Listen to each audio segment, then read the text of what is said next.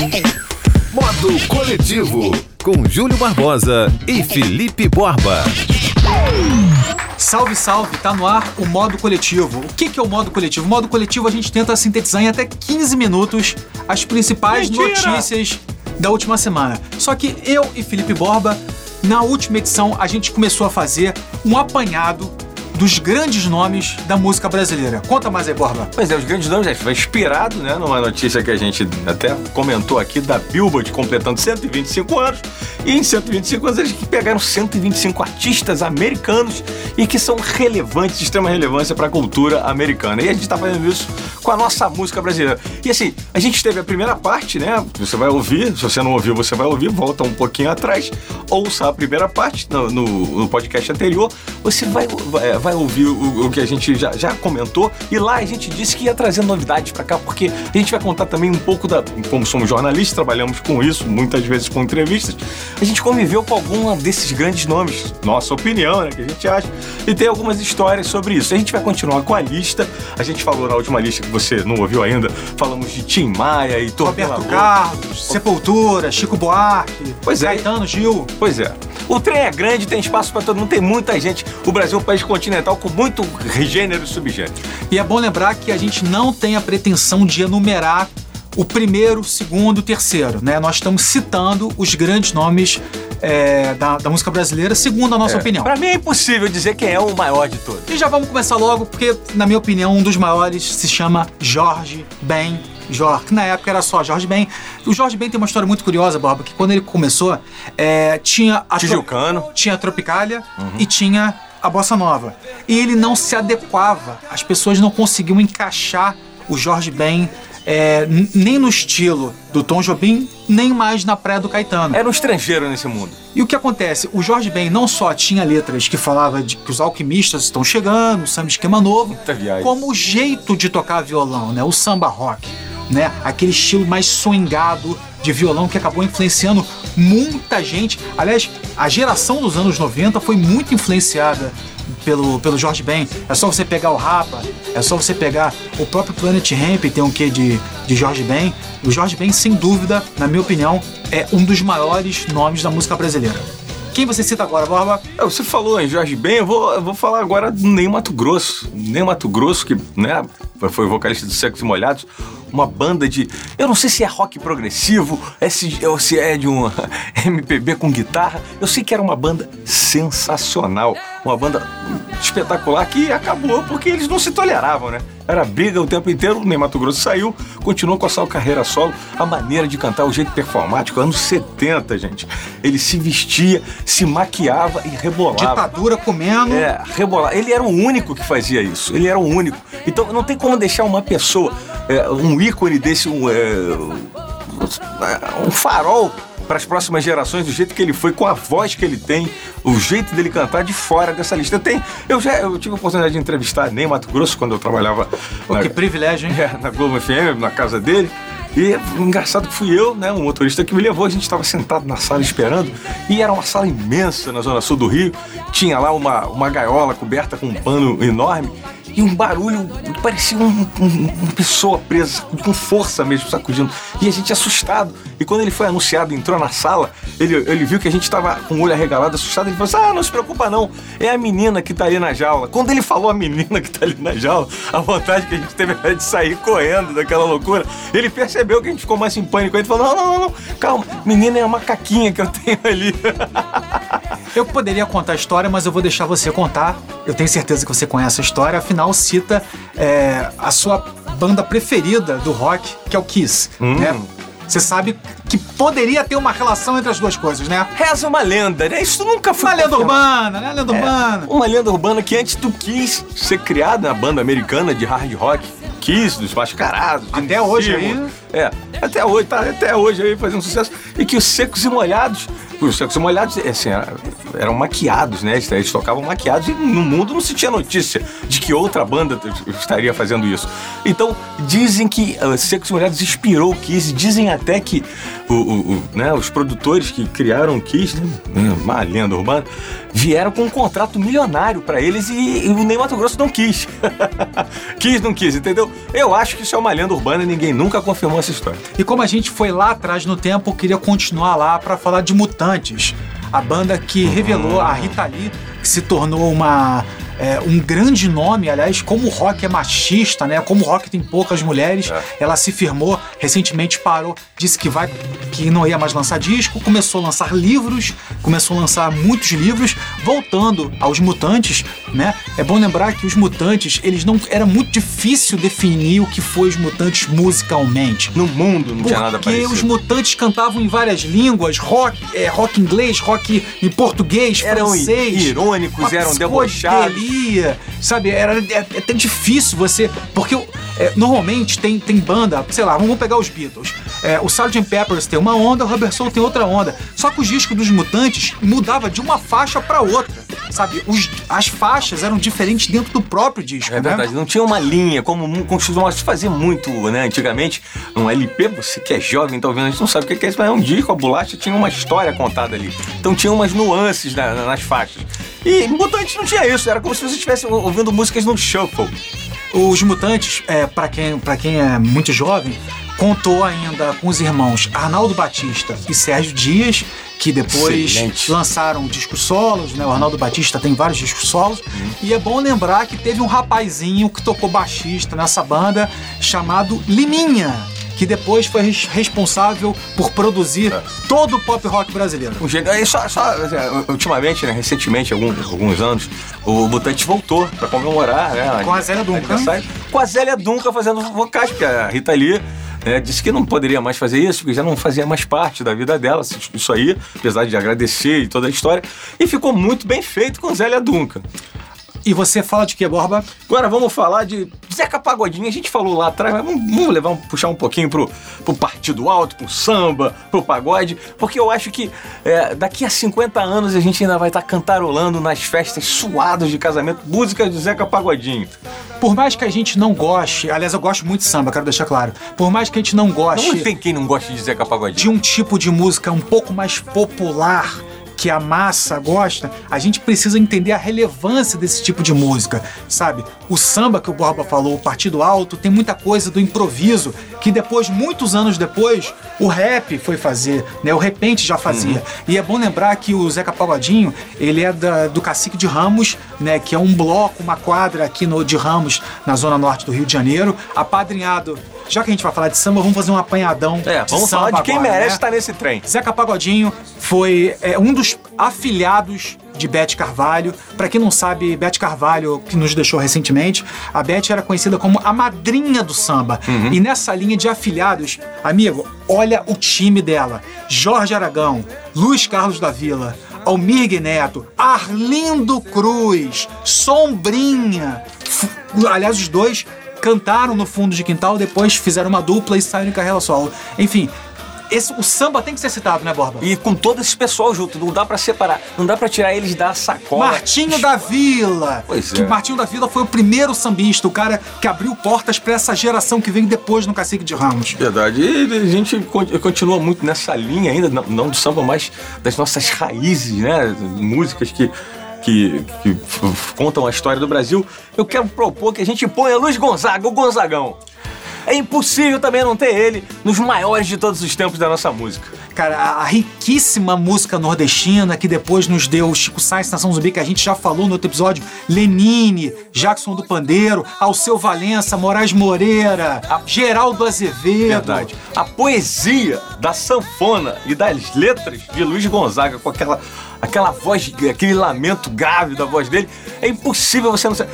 Quem ouve Asa Branca prestando atenção na, na, na, na, música, na letra, na melodia, não tem como não se emocionar e pensar que realmente é, o mundo é muito cruel, é muito triste, mas ter um amor faz tudo valer a pena. Essa música é mais ou menos isso. E já que a gente está falando de região Nordeste, tem que falar de Raulzito, baiano, Raul Seixas que, cara, é, é difícil mensurar a importância do Raul Seixas pra música brasileira, cara, que foi gravada assim, cara, por a geração do rock dos anos 80, depois dos anos 90, sabe? Titãs, cara, é, é Barão Vermelho, é difícil mensurar o tamanho da importância do E Raulzito. falando do Raul Seixas, a gente lembra da dupla dinâmica que é o Paulo Coelho, um dos maiores escritores brasileiros do mundo. É, fez várias letras com, com o Raul Seixas, não tem como eu falar dele. E se você gosta do Raul Seixas, se você quer pesquisar um pouco mais, vale a pena ir no YouTube e ver o filme, documentário sobre toda a carreira do, do Raulzito, que se chama O Início, o Fim e o Meio. Posso estar errando o nome do filme, mas é por aí. Cara, é um documentário excelente que mostra. Aliás, eu gosto muito de ver filmes sobre música, sabe? Eu acho muito interessante. E já que a gente tá falando de filmes sobre música, é bom lembrar que eu e Felipe Borba, nós aparecemos no DVD da Marisa Monte. É Por verdade. que, Borba? Porque a gente, né, Marisa Monte, depois de muito tempo, foi gravar Infinito Particular e Universo ao seu redor. Isso 2000 e pouquinho, ali 2004, 2005. Lançou simultaneamente dois CDs com sei lá, 13 músicas cada um, não lembro um exatamente. disco um pouco mais pro samba É. E e, o- outro um pouco mais MPB, Mais digamos, né? Exatamente. Ela fez isso, essa foi uma das primeiras a fazer isso no, no- no Brasil, né? E fomos, né, o Brasil inteiro foi, como a Marisa Monte é uma artista muito reclusa, que não, não fica por aí dando mole, é, a, a gravadora fez uma única coletiva para o país inteiro. E a gente participou dessa coletiva e ela, né, a equipe dela, né, a produção gravou todas essas entrevistas. E a gente participou. Fui eu e Júlio pela rádio JB-FM entrevistar Marisa Monte, os dois cada um com o microfone do lado, a gente apareceu. Não só no, no- no- DVD, como no Fantástico, na chamada, entrevistando Marisa Monte. E nesse dia eu tive um ataque de tosse. Eu comecei a tossir sem parar, tive que sair. A sorte é que o Júlio estava lá entrevistando, então a entrevista não precisou parar. Só eu fiquei tossindo que nem um bobo e saí correndo da sala. Cara, um dos maiores orgulhos que eu tenho na vida, cara, foram as entrevistas que eu fiz. Pude entrevistar ba- bastante músicos gringos, sabe? Pude entrevistar, pra mim, um dos maiores rappers do mundo, o Kanye West, o Dave Matthews. E agora, voltando, já que a gente tá falando de música brasileira, que é o que importa, cara, eu tenho maior orgulho, Borba. Cara, falo pra todo mundo, eu entrevistei Marisa Monte e depois Maria Bethânia. Verdade, Qual, mas. qual- qual é a sua maior entrevista, assim, que mais te marcou? Foi o Ney? Quem foi? A gente foi na casa da Ana Carolina também entrevistar Ana Carolina, ela, né? nós estivemos na casa da Ana Carolina, que assim, eu. assim, não, não é implicância nada, mas eu ainda não poria nessa. ne- ne- né, para embarcar nesse trem dos melhores brasileiros, né? Eu acho que ela ainda tem que comer um pouquinho de arroz e feijão. Quem você botaria? É, da, da atualidade? É. Jorge Versilo, brincadeira. Jorge Versilo também não. Jorge Versilo com seu Ijexá mágico ainda tem que comer também arroz e feijão pra fazer parte disso. Minha humilde opinião, hein, gente. É, eu acho agora, agora tem um aqui que com certeza Quem? não, não tem como Quem? deixar de fora. Quem? Noel Rosa. Olha. Sambista de Vila Isabel, carioca do, do, da- do, do queixo pequeno. Voltamos a falar de samba. É, falar de samba, não tem como não falar dele. Noel Rosa, que, que morreu muito jovem de tuberculose e com 20 e poucos anos, ele morreu com 20 e poucos anos, já tinha com, né, com- milhares de composições famosas, com 20, cara, com 20 e poucos anos, eu acho que eu não sabia nem amarrar o meu cadastro direito. O cara já tinha música pra caramba co- composta, viveu na, na década de 20. é, no, no Rio de Janeiro, Vila Isabel, com várias músicas, Feitiço da Vila, Conversa de Botequim.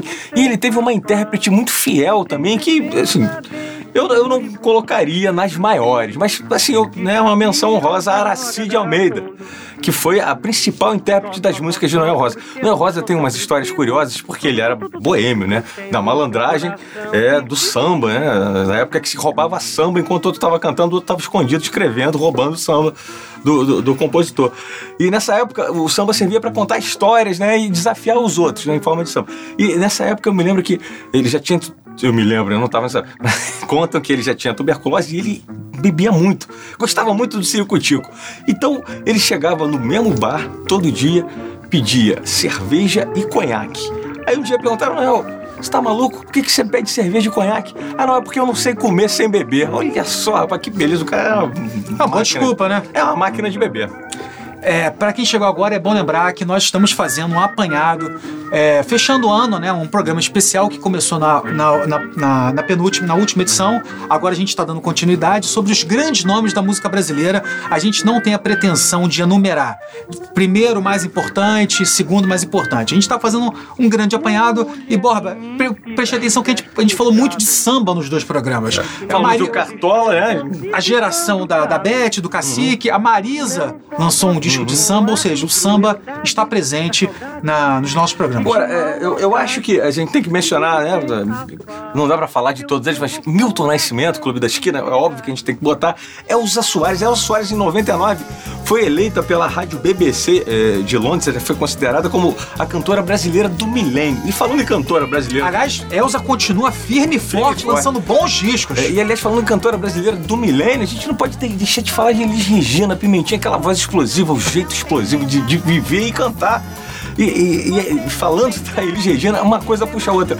Ela, a Elis Regina mencionou que Elisete Cardoso para ela foi a melhor cantora e vai ser por muitos anos de todos os tempos que o Brasil já teve. Elisete Cardoso, que foi uma das né, que transformaram a, a bossa nova em, em, no, no, que ela é hoje em dia. Ó, você pensa na sua saideira, que eu vou dar minha saideira agora.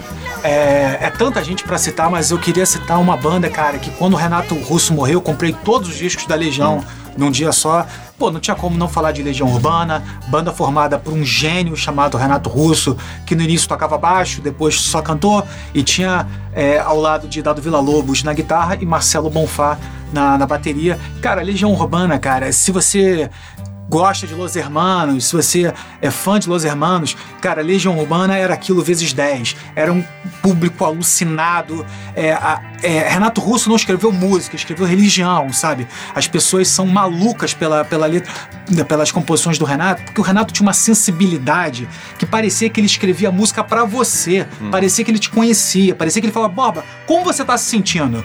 Cara, era de uma sensibilidade absurda e eu acho que é, é, a ideia do nosso programa foi falar de quem é, influencia até hoje e quem vai ser lembrado daqui a 50 anos. Eu acho que Legião Urbana, amigo, vai ficar aí por muito tempo. É, eu acho que sim. É, as rodas de violão estão aí para não deixar a gente mentir.